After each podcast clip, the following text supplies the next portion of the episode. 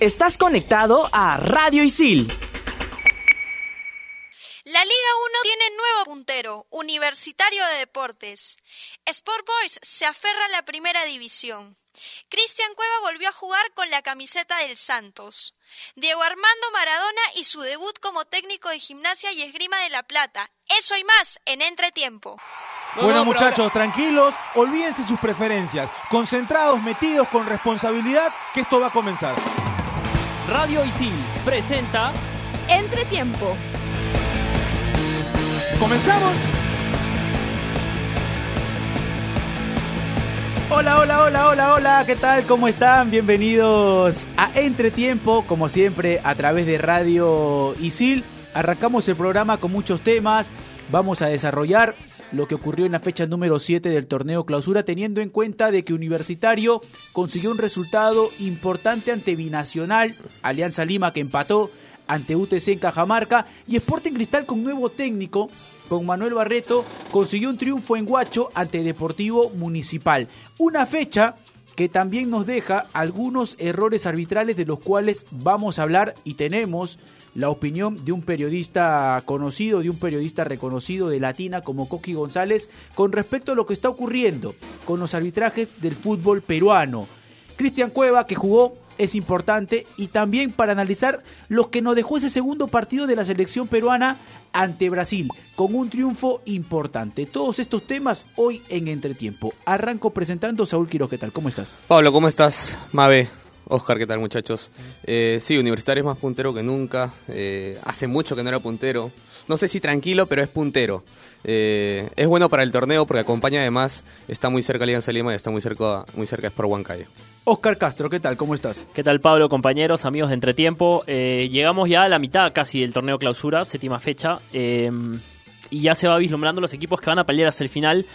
Eh, la obtención del título de clausura y el pase a las semifinales, o por qué no, la final de la Liga 1. Exacto. Mabe Bueno, ¿qué tal? ¿Cómo estás? Bienvenida. ¿Qué tal? ¿Qué tal a todos los que nos escuchan aquí en Entretiempo? Eh, me queda todavía alegría, si bien ya pasó algo de tiempo, Perú-Brasil fue un partido importante en cuanto a un nuevo planteamiento en la selección y además, como siempre, es este más que importante el resultado, ¿no? Un 1 a 0 que no, no logramos con Brasil hace muchísimo tiempo. Exacto. Vamos a arrancar el programa hablando del torneo local. Mi nombre es Pablo Caña, somos estudiantes de la carrera de periodismo deportivo de ISIL ya saben que nos pueden escuchar en Spotify como Radio Isil Entretiempo. Hay una pregunta que hemos planteado para el programa de hoy, teniendo en cuenta de que Universitario consiguió un resultado importante ante Binacional que le permite estar en el primer lugar del torneo clausura. ¿Es Universitario el candidato a ganar el torneo clausura o consideran de que todavía tiene partidos importantes o consideran de que hay otros equipos que tienen un mejor plantel, un mejor funcionamiento, teniendo en cuenta de que se viene Alianza Lima, que tiene cinco partidos en los cuales no va a salir de Lima, Sporting Cristal, que ya tiene un nuevo técnico y que seguramente va a priorizar antes que el fútbol, que te pueda mostrar dentro del campo de juego el resultado. Está la pregunta en la mesa. ¿Es Universitario el candidato a ganar en este momento el torneo clausura? No, es universitario eh, el puntero y nada más, ¿no? Faltan fechas todavía. Eh, Cristal ha sido un equipo regular durante los últimos años, eh, a pesar de que haya cambiado de técnico varias veces y, ahora mismo, incluyendo a, a, Barreto, pero es un equipo que se mantiene muy regular por los jugadores que tiene, por la experiencia combinada con juveniles.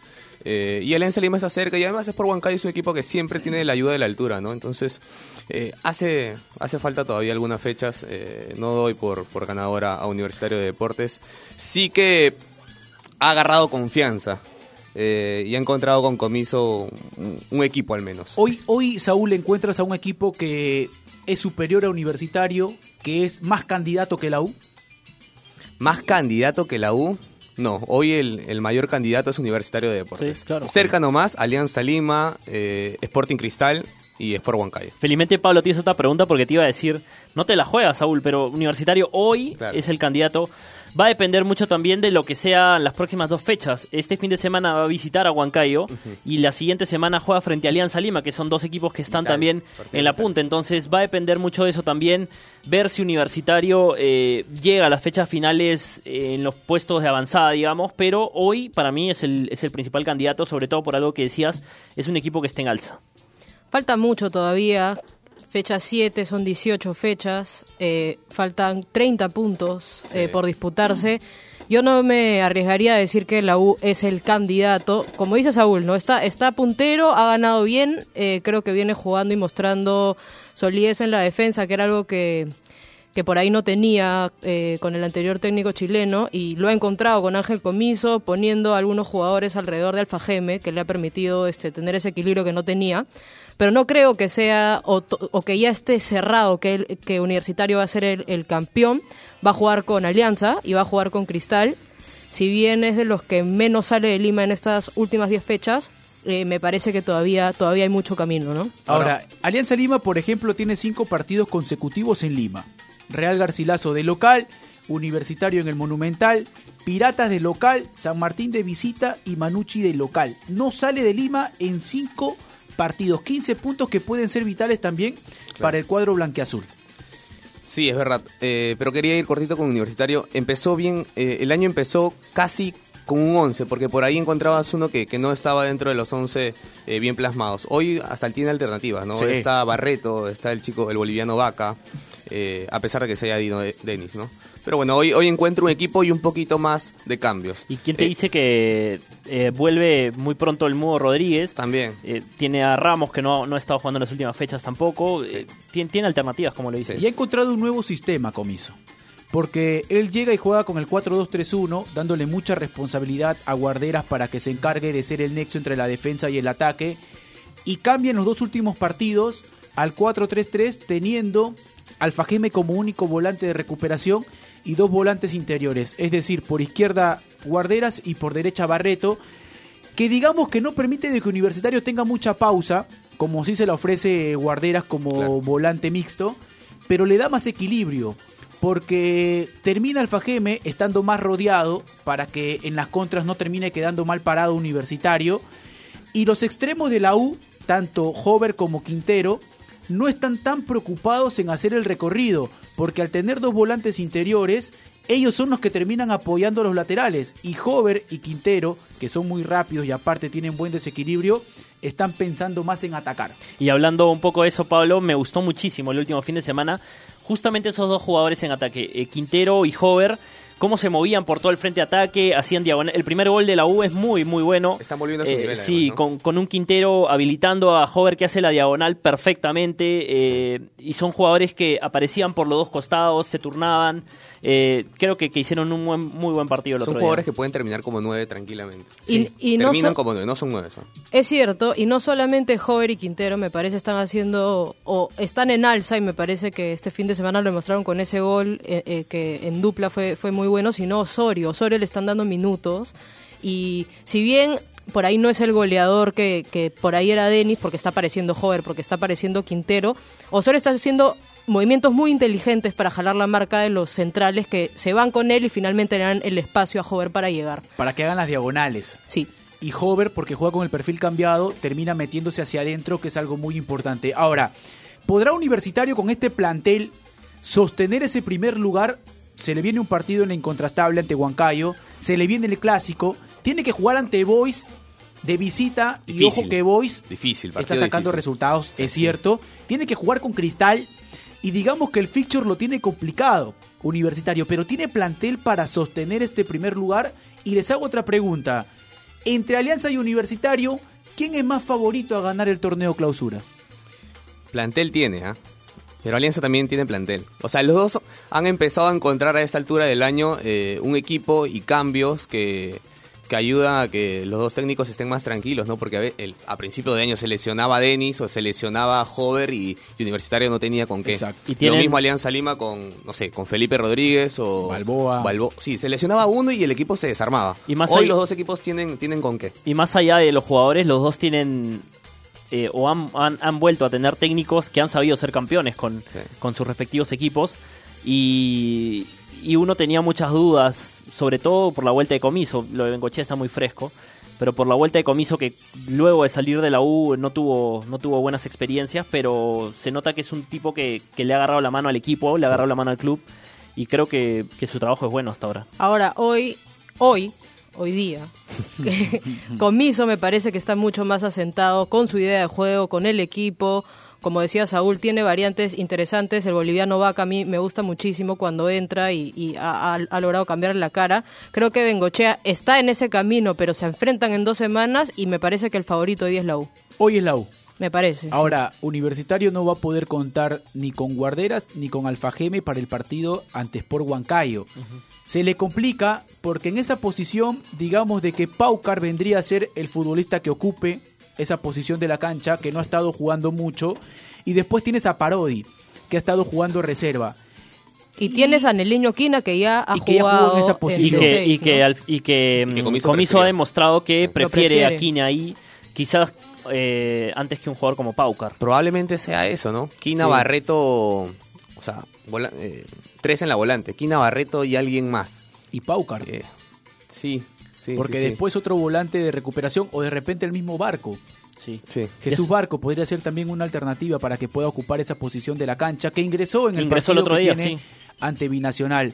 Ahora, entre Alianza y Universitario, si bien es cierto, tienen plantel, Bengochea también ha encontrado un 4-4-2 que le permite que dentro de la idea que tiene de muchas veces no pasar el balón por la primera línea de volante, sino buscar con balones largos al delantero, tenga a dos futbolistas que combaten mucho, que van mucho a la fricción, que no dan una pelota por perdida y que pueden complicar a los defensores. Hablo de Federico Rodríguez y de Balboa, que son futbolistas interesantes jugando ambos arriba. Pero ante UTC no va Balboa, cambia al 4-2-3-1, va a Rue y también se le termina complicando el cuadro blanqueazul. Siento que se equivoca porque yo sentí el partido contra Municipal, ¿verdad? El 4-4-2. Municipal. Ha estado jugando los últimos partidos con el 4-4 con Municipal, con Ayacucho. El último, donde gana 2 Ayacucho. 0 Eh, Con, No, con Muni. Con con Muni. Muni, Muni. con Muni, claro. La semana pasada. claro. Ah, la perdón, la fecha- semana- Hace dos semanas. Muni le empata. Ah, Es ya, bueno. Ayacucho. nos perdemos. Ya, y Ok. el que sigue, Es Ayacucho el último. acá en Lima. Sí, que gane Matute. Ah, ok. Bien, bien, Pablo. Este, siento que ahí encon- eh, plasmó bien, plasmó bien su idea. Eh, me había olvidado, me había olvidado. Plasmó bien su idea y, y encontró el equipo, ¿no? Sí, el, el mejor partido del año de Pablo Engochea fue ese contra Ayacucho, 2 a 0. Eh, con Sí, Arroyo bien, bien armado, con los dos arriba que se movían perfecto, con Rodríguez que hacía bien los movimientos y Balboa que, que metía todas. eh, pero siento que se equivocó, se equivocó en la segunda fecha. Eh, yo siento que no debe cambiar más el equipo. Al menos Que que, se lesione alguien. 4-4-2. Sí, sí, sí. Bien a la uruguaya, Sí. eh, mandando los, los balones y encontrando en esos dos delanteros, en esos dos nueves la pelea o, o uno que rebotaba y el otro que aguantaba. Me, me pareció perfecto ese partido. Ahora, No debíamos si, verlo. si hoy acabara el campeonato, si hoy acabara el campeonato, eh, el que tendría el pase directo a la final es Binacional. Por ser campeón del torneo de apertura y porque en el acumulado es el segundo. Sí. Y la semifinal se daría entre Universitario, que es el líder del torneo clausura, Sí. con Sporting Cristal, que es el líder de la tabla del acumulado. Con un técnico nuevo, con Barreto. Que no sé si en Sporting Cristal en la dirigencia le van a prestar mucha atención a lo que él pueda darle al equipo en lo futbolístico. Dentro de las exigencias que puedan tener Cristal en ese manual de estilo. Porque va a ser muy pronto porque es muy rápido, porque ya tiene un plantel formado y que de repente ya tiene una idea con Claudio Vivas. Entonces, ¿Cristal también es favorito en este momento para ganar el torneo clausura? Es muy alejada la idea. Ah, quiero responderte con otra pregunta. ¿Es muy alejada la idea de Vivas con, con Barreto? Sí. Sí, muy alejada. Sí, sí, sí. Barreto es un técnico que por su capacitación conversó con Marcelo Bielsa, conversó con el Sí. Pep Guardiola, conversó con Valdano, es más, tiene una historia... Pero Vivas también es de ese lado de Bielsa. Es más de Bielsa, pero por ejemplo, Barreto es más de Guardiola.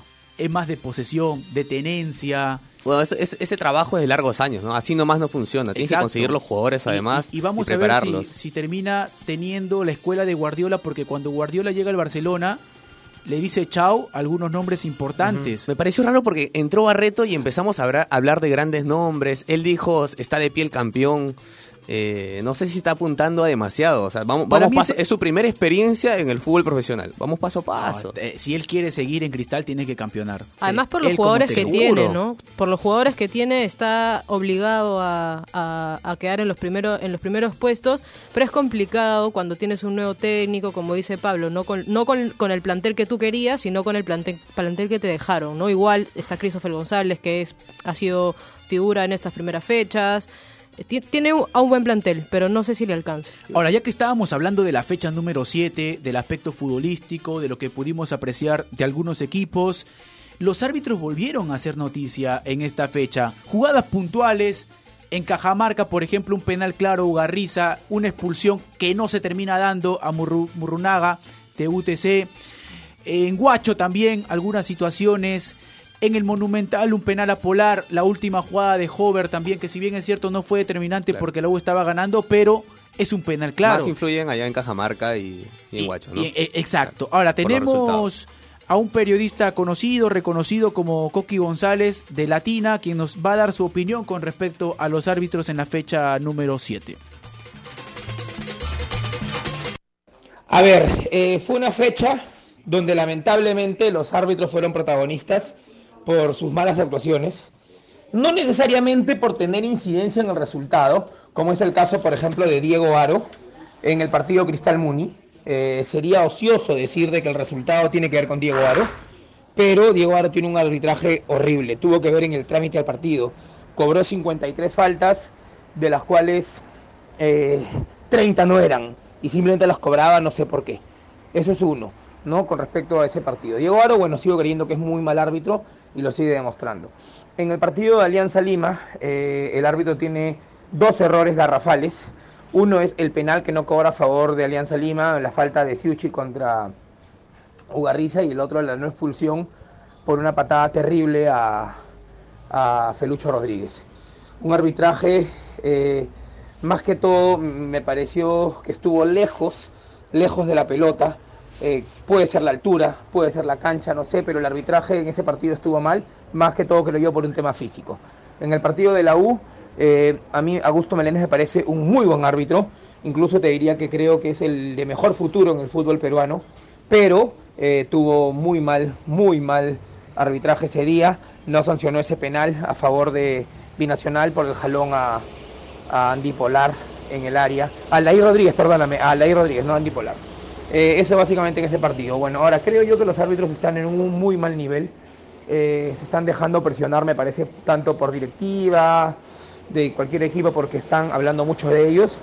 Eh, y eso se está viendo reflejado en, en- en los, en los partidos, en las fechas.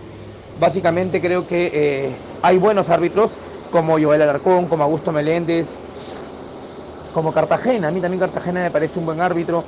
O eh, el otro, este, ay, se me ha ido, Kevin creo que se llama, el de, el de buen nivel. Pero este, ha sido una muy mala fecha de los árbitros en esta, en esta jornada de la Liga 1. Ok, un abrazo, chau. Radio Isil. Estás conectado a Radio Isil. Quiero contarle, mi hermano, un pedacito de la historia negra, de la historia nuestra, caballero. Y dice así. Dice.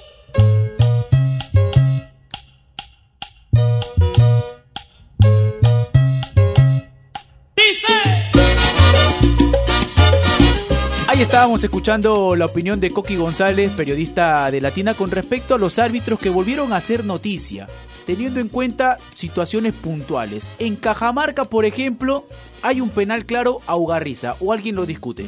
Clarísimo. No hay claro, discusión. claro, Claro. claro. Van a errar, van a seguir errando. ¿no? Y después no tenemos esa- la mejor tecnología en el Perú todavía para que dejen de errar. Y esa entrada fuerte a- que tiene Murrugarra, por ejemplo. Esa era roja. Era Sí, roja sí, directa. claro. Era roja directa. Y en el partido de la U hay una polar que también Penal. puede haber dudas, pero para mí es No, penal. penal. ¿Ok? De todas maneras. Y la de Hover, que también, independientemente de que la U estaba ganando Sí, y ese también un penal no iba a influir mucho, era un penal que se tenía que cobrar. Sí, sí, sí. Sí. Han, errado, han errado bastante en esta fecha. Eh, cada vez que escucho a Coqui es hablando de los árbitros. La última vez que lo escuché también fue hablando de los árbitros. Y de Diego Aro, sobre todo. Sí, sí, sí. Le tiene una bronca. Ahora, ha mejorado Diego Aro, ¿ah? No, no, sé, no sé qué tan loco esté la Conmebol como para llamarlo tanto a, a la Copa Él y Libertadores. a los Carrillo son los que más Lo que pasa es que, es que hay una tendencia que se ha venido dando lo- hace tiempo ya en los árbitros peruanos, que es arbitrar mejor en torneos con Mebol que en la Liga 1. No sé si están más tranquilos, si no si están... No o sé. tal vez es que los periodistas están, no sé, hablando así porque es beneficioso para su equipo o no.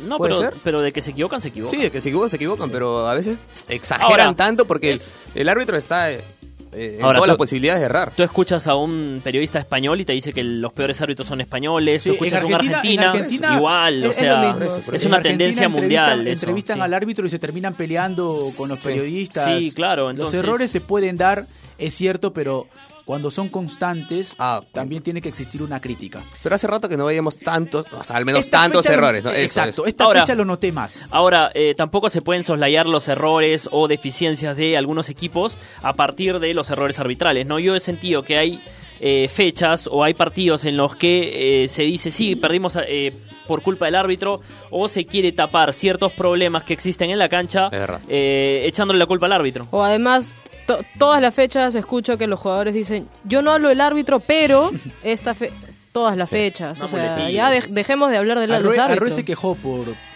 por su cuenta de Twitter. ¿no? Puso un mensaje con respecto a lo que había ocurrido en Cajamarca. Ceballos también, y es más, dijo que iba a ir a conversar a la CONAR porque de Se- todas maneras... Se equivocan para todos, para Sí. mí. Sí, No, y no, lo que pasa es que yo creo que en. Alianza tienen la idea de que es digitado, de que hay algo en contra de ellos por eh, que en las últimas fechas han habido Ellos fueron los que pidieron un errores. árbitro especial, ¿no? Sí, porque hay Sí. en las Suelen- últimas fechas han habido errores en suelen contra. ocurrir- Suele ocurrir que algunos clubes terminan mandando algunas cartas a la CONAR. No sé si para, para pedir de que determinado árbitro no los No- vuelva a dirigir más, pero sí poniendo mucho hincapié en algunos errores. Incluso algunos clubes se toman el detenimiento de editar algunos videos de jugadas puntuales para que la CONAR ponga atención. Y algunos los Bueno. ponen en sus conferencias de prensa, ¿no? Como vivas. No, ya pasó ese tema. ¿no? Yo creo que Cristal, ese, yo sé Ese que fue el Cristal- detonante, sí, sí, en sí, Cristal, el detonante no gustó mucho de que se termine dando ese tipo de conferencias, sobre todo por lo que consideran ellos que significa el cuadro bajo Pontino. Pero bueno, tenemos preparado el baúl del chino Doy. Y ahora vamos a hablar de un futbolista que en la mitad de la cancha yo lo describiría como tan determinante para dejar en mejores condiciones a sus compañeros. Luka Modric, vamos a escuchar.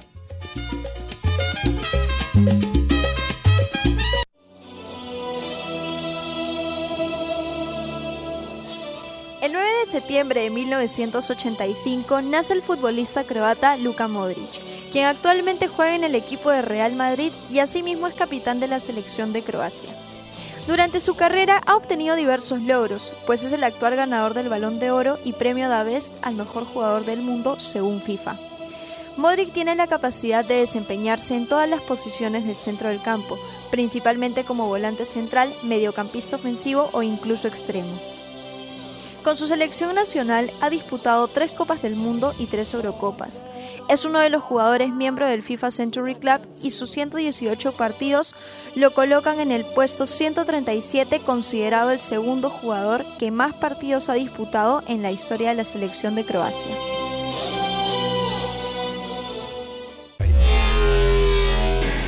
En Radio Isil también puedes escuchar Fusión Alterna. No te quedes y sé parte de lo más trendy del mundo de la música. Conciertos, festivales y toda la movida de la escena local e internacional.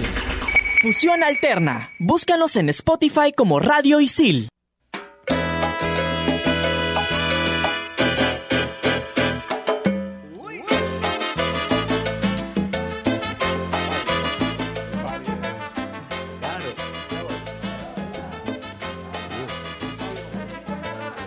Ahí está, estábamos escuchando el baúl del chino. No te moleste, chino, no te moleste. Pablito Caña, este, está buena la salsa. Sí, muy buena. ¿Vas a hacer, vas a organizar una fiesta, dicen? Sí, sí, sí, porque ya No, hemos no, llegado- no, van a organizar una fiesta, no me interesa de por, Por- qué. por la Ah, graduación. Pero vas a organizar una fiesta, me han dicho. Sí, vamos a organizar una fiesta. Eh, Ah, tú- tú eres el organizador. Hay varios promotores. Uno de ellos es Oscar Castro, que me ha pedido los Cartagena por una canción en especial. Nada más. Nada más. Ya, El chino doy en cualquier momento la puede poner, creo. Sí, creo que la va a encontrar y la puede poner. Eso este.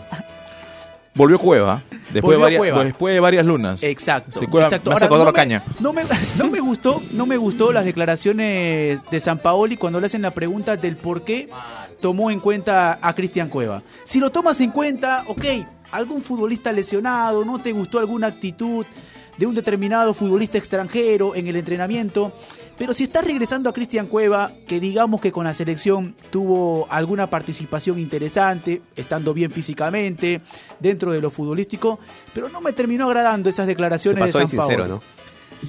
Sí, sí, sí. Yo creo que de A todas que- maneras. Sí, Claro. yo Ah. creo que de todas maneras hay que cuidar al futbolista. ¿Qué Hay dijo cuidar.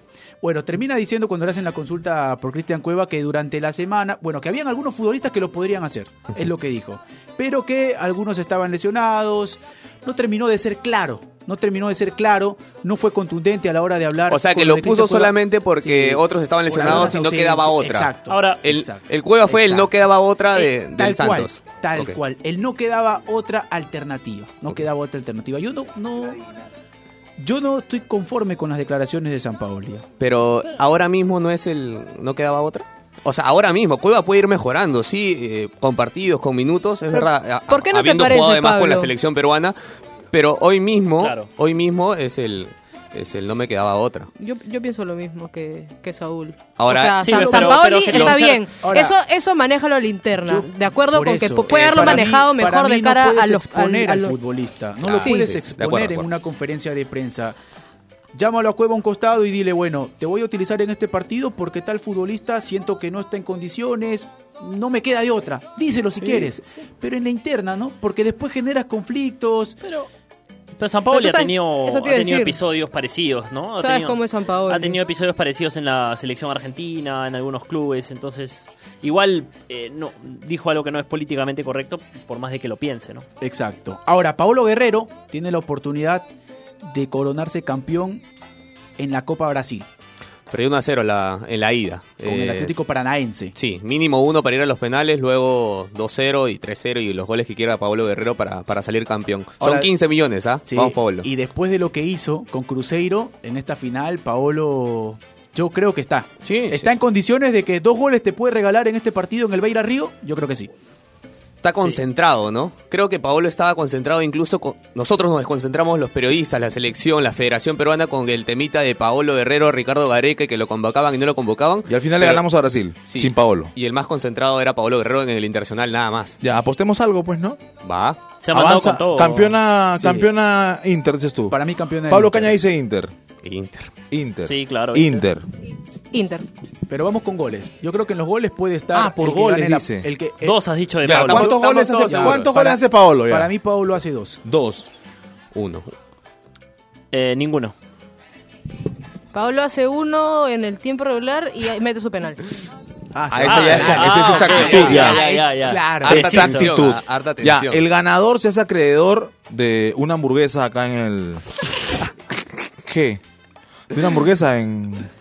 en De la nueva cafetería que Está buena la hamburguesa. está Hoy comí, está buena la hamburguesa. Está buena la hamburguesa. Está buena la hamburguesa. Está buena la hamburguesa. Está está. Creo que la gente Lo que pasa es que después de pasar por Estados- apuntaba un poquito pero más después, alto. después de pasar por Estados Unidos, este Pablo Caña ya, ya no quiere comer hamburguesas acá. Él come bur- burger, ¿no? Este, Chi- Chili Burger. dice. sí, fuera, cabrón. No, no, no, sí, sí, sí. Ahora, hablábamos de Paolo Guerrero de Cueva.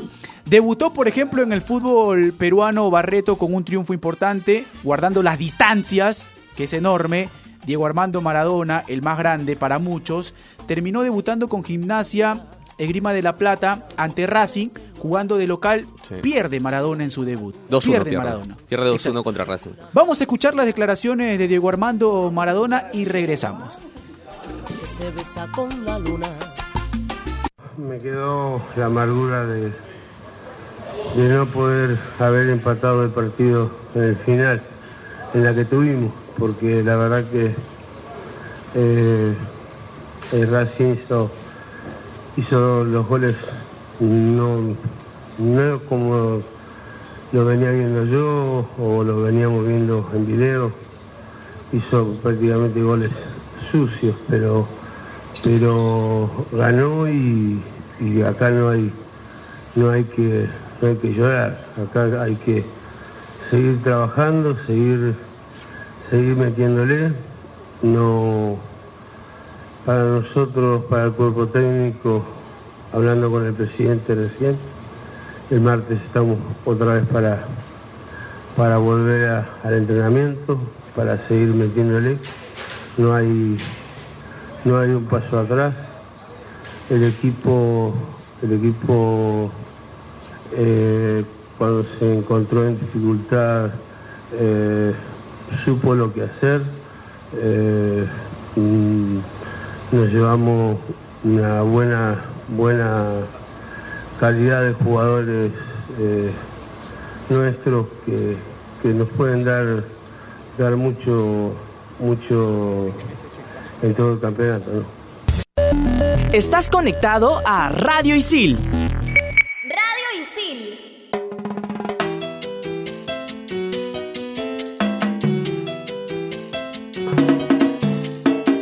Ahí estaban las declaraciones de Diego Armando Maradona, quien debutó ya en el fútbol argentino. No fue un triunfo, perdió 2 a 1. El futbolista que es muy recordado, que es muy querido en Argentina. Pero bueno, cambiando de tema, la selección peruana terminó sus partidos amistosos que tuvo en Estados Unidos con un triunfo importante ante Brasil. Ganarle a Brasil por más de que así haya hecho algunas modificaciones Brasil y haya guardado a Arthur, a Dani Alves, a Neymar, a Vinicius Juniors, ganarle a Brasil siempre es importante. Ya hay, ya hay una nueva opción para jugar, ¿no? Porque era el 4-2-3-1 y no más. Ahora hay 4-3-3 con una formación que, que sabe jugar y que sabe enfrentar a rivales eh, de la talla de Brasil.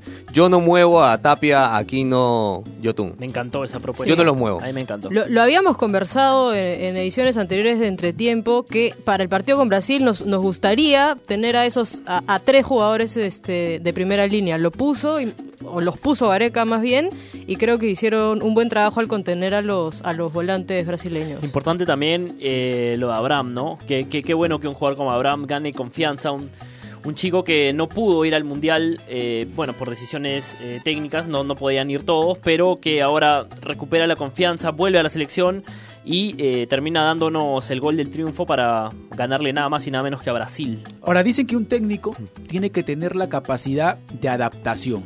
Adaptarse al plantel que tiene, adaptarse al lugar al cual va a llegar, a las circunstancias y también adaptarse al rival. Yo creo que termina utilizando Gareca en ese partido la adaptación al rival, porque fue consciente de las fortalezas de Brasil, del buen colectivo que tiene Brasil, de las características individuales que tiene Brasil y termina planteando desde ahí un partido correcto. Con tres, teniendo a Aquino como volante de recuperación que le da más agresividad a Perú en la mitad de la cancha. Y después me gustó porque sin cambiar el sistema, con el ingreso de Canchita, vimos que Perú empieza a tener la pelota. Que Perú empieza a manejar porque ingresa también Cristian Cueva. Entonces, el 4-3-3, a mí me queda algo claro, no necesariamente va a ser para que Perú salga con una propuesta en la cual sea más conservadora, termine replegándose un poco más, porque el 4-3-3 con Canchita teniendo más fútbol y juntándose con YouTube puede ser muy productivo. También para jugar, porque la gente al ver la alineación, la, la primera, que es Aquino Tapia, dice, ah, no, este es un equipo defensivo. Exacto. Pero no, era, era medio engañoso porque el equipo también jugaba, también tenía con qué. Ahora, algo que nos ayudó y que no debería ser así porque eso tiene que ser constante, es la actitud que pusieron frente a Brasil, ¿no? Eso. Porque Se estaban jugando a ver, una contra. Costa Rica, contra Ecuador, eh, incluso el, el partido de acá contra Ecuador también, la actitud no estaba. Y esto debería, no nos debería ayudar, esto debería estar siempre. Por default, ¿no? Por Sí, default. claro. de- de Qué diferente maneras. cuando Perú juega serio, ¿no? Sí. Se Sí. nota la diferencia, un equipo competitivo Sí. que le puede jugar de igual a igual a cualquier equipo y eh, termina ganándole a Brasil. A mí me dejó también eh, contenta la aparición de Gaby Costa. Bien, sí. Porque lo hizo bien los dos partidos que jugó y además le hace la competencia a André Carrillo, que es otro André Carrillo cuando está sentado en el banco. Yo les, ¿no? les hago la pregunta, ¿es André Carrillo hoy suplente y Costa titular en la selección? No. no estoy 100% segura. Eh, No, porque, siendo- porque Carrillo, cuando entró, te da eso que no te da ningún otro jugador Claro. en frente de ataque. Yo creo que velocidad con, con la pelota en los pies. Pero ahora Carrillo. hay alguien más cercano a él. Hoy porque hay una Polo había, había una Exacto. gran distancia entre Polo y Carrillo y había, hay una Aparte- distancia más corta entre Costa y Carrillo. Esto le hace bien a la selección y le hace bien a Carrillo. Yo creo que Carrillo, sabiendo que tiene un jugador eh, que le puede quitar el puesto realmente, eh, de hecho vas a encontrar el nivel que, que todos esperamos El de él jugador- en cada partido y no solamente en los partidos, digamos, eh, en los oficiales en los que él normalmente juega, juega bien. El jugador que más vale en la selección no puede ser suplente, pues, ¿no? No puede. Y, y, pucha, se está ganando la suplencia por, por lo que viene haciendo en Arabia, porque no, no tiene la confianza, porque está jugando los amistosos con, con el 10% del 100%, porque recién se puso a jugar serio contra Brasil. eh, y, bueno, Sabiendo ahí que están los errores. Exacto. Ahora, tenemos la agenda, la fecha número 8 del torneo clausura. Vamos a escuchar.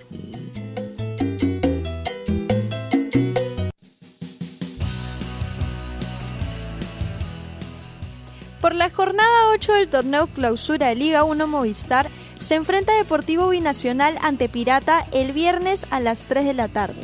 Seguido ese partido, Universidad César Vallejo se enfrenta a Deportivo Municipal a las 8 de la noche.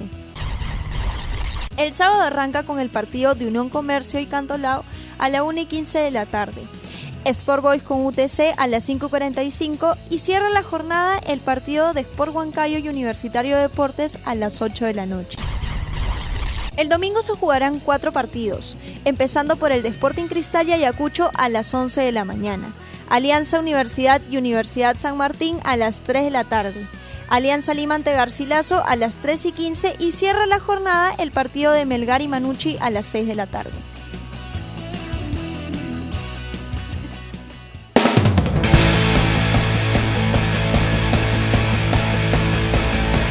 Ahí estábamos escuchando la programación de la fecha número 8 del torneo clausura, teniendo en cuenta de que Alianza Lima va a jugar de local ante Real Garcilaso, Universitario va a tener que ir a una plaza complicada como es la incontrastable para jugar ante Sport Huancayo y Sport Boys que va a jugar ante UTC, UTC que no está bien en la tabla del torneo clausura, pero con un Boys que Vamos, está Boys. empezando a tener resultados que pueden ser determinantes porque le restaron dos puntos a Pirata. Ojo que San Martín ha apelado por el tema de Unión Comercio para que le quiten ese punto. Entonces, partiendo desde ahí y por ese resultado que motiva al hincha rosado, que es ganarle a Ayacucho en el Estadio Ciudad de Cumaná, sabiendo de que la U, Cristal De los y Alianza no ganaron. De los nueve puntos, esos tres fueron los, Sí. los mejores. Vitales, vitales, exacto. Vamos a estar regresando la próxima semana para seguir analizando seguramente la fecha número 8. Nos tenemos que ir, esto ha sido todo por hoy en Entretiempo. Chau, chau.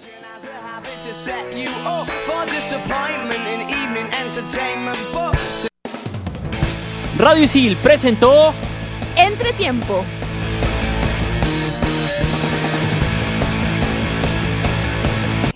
Radio Isil. Estás conectado a Radio Isil